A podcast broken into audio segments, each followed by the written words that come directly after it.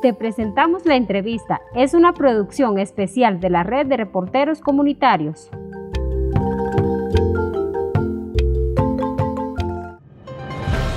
Para la radio Camolmé y para la radio Caminante, también pues el nuevo proyecto de comunicación comunitaria que están en, en la región del Polo Chiqui, que es eh, la radio Lluvia de Palabras.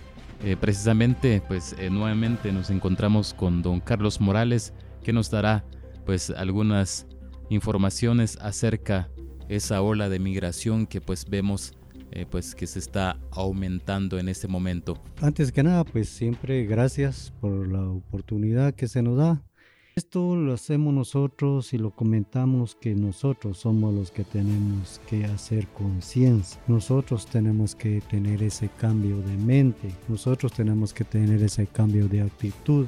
Y somos nosotros los únicos que podemos defender a nuestra madre. Llamo a todos y a todas los que nos están escuchando. Hacemos un llamado para que todos reflexionemos y tenemos que levantar la voz, alzar la voz para defender a nuestra madre tierra. Don Carlos, sabemos que, existe un gran esfuerzo acá con, la, con las comunidades que luchan a favor de la, del acceso a la tierra, pero eh, sobre todo pues este esfuerzo pues eh, seguramente pues han sido muy eh, afectado por los intereses de los terratenientes en, la región. entiendo de que pues hay muchos factores que pues limitan la lucha de las comunidades. ¿Cómo han superado hasta el momento esta. Sí, lo hemos dicho en todas las reuniones que tenemos, las conferencias de prensa y además de eso en los comunicados, que la situación de Guatemala y máximo aquí en Alta y Baja Verapaz es una situación bastante compleja, donde la mayoría de comunidades están siendo amenazadas a diario y están siendo amenazadas por el mismo grupo de gente extranjera que vino a apoderarse de las tierras aquí en Alta Verapaz. Podemos hacer mención de algunos cuantos casos como ver el caso de Purulá, donde una familia es la que está haciendo mucho daño a las comunidades y es ahí donde se ha tenido asesinato, desaparición y además de eso persecuciones. Además de esto he visto ese gran esfuerzo del indígena y campesino de defenderse, esa resistencia de las situaciones graves que, se, que han tenido y tienen, porque pierden sus, sus, terrenos, pierden su tierra, su territorio, pierden sus habitaciones y quedan heridos, quedan sin trabajo, quedan tirados en las carreteras, tienen que emigrar. Esas situaciones son difíciles para el indígena el campesino.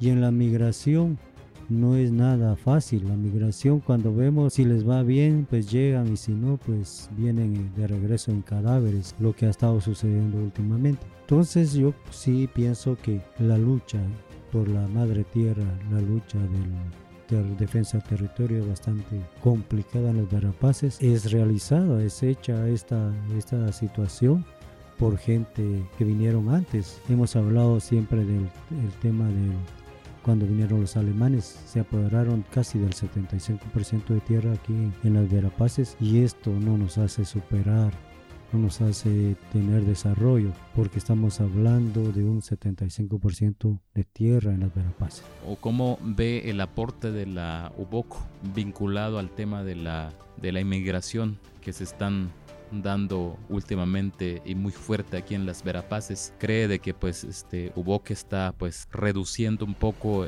esta situación contar el trabajo con eh, la lucha del acceso a la tierra para las familias indígenas y campesinas. El tema de la migración nosotros lo hemos planteado eh, claramente a, la institucionalidad, lo hemos planteado hacia también a la Unión Europea. Hemos, eh, los hemos planteado a, todas a todas eh, aquellas instituciones que vienen, nos visitan, que este tema es bastante delicado.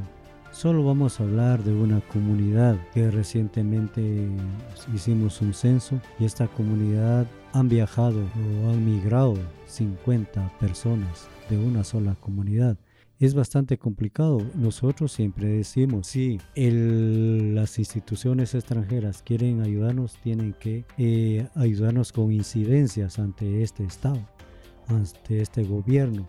decirles que la prioridad es la de el acceso a la tierra y se tiene que invertir ahí sí que al fondo de tierra para que ellos puedan comprar las tierras a los campesinos y además de eso la inversión para la producción si las comunidades tienen tierra tienen recursos para producir ellos no estarían pensando en migrar además de esto nosotros les decimos que estas eh, estas familias están siendo ahí sí que eh, criminalizadas. El problema de la seguridad, el problema de la criminalización, el problema de la salud, la educación, o sea, son vulnerados todos los derechos, derechos humanos de los, la población indígena y campesina. Muchas gracias. Es decir, de que eh, UBOC pues está aportando eh, su esfuerzo para poder limitar o detener esa ola de migración que pues vemos que se está aumentando en este momento.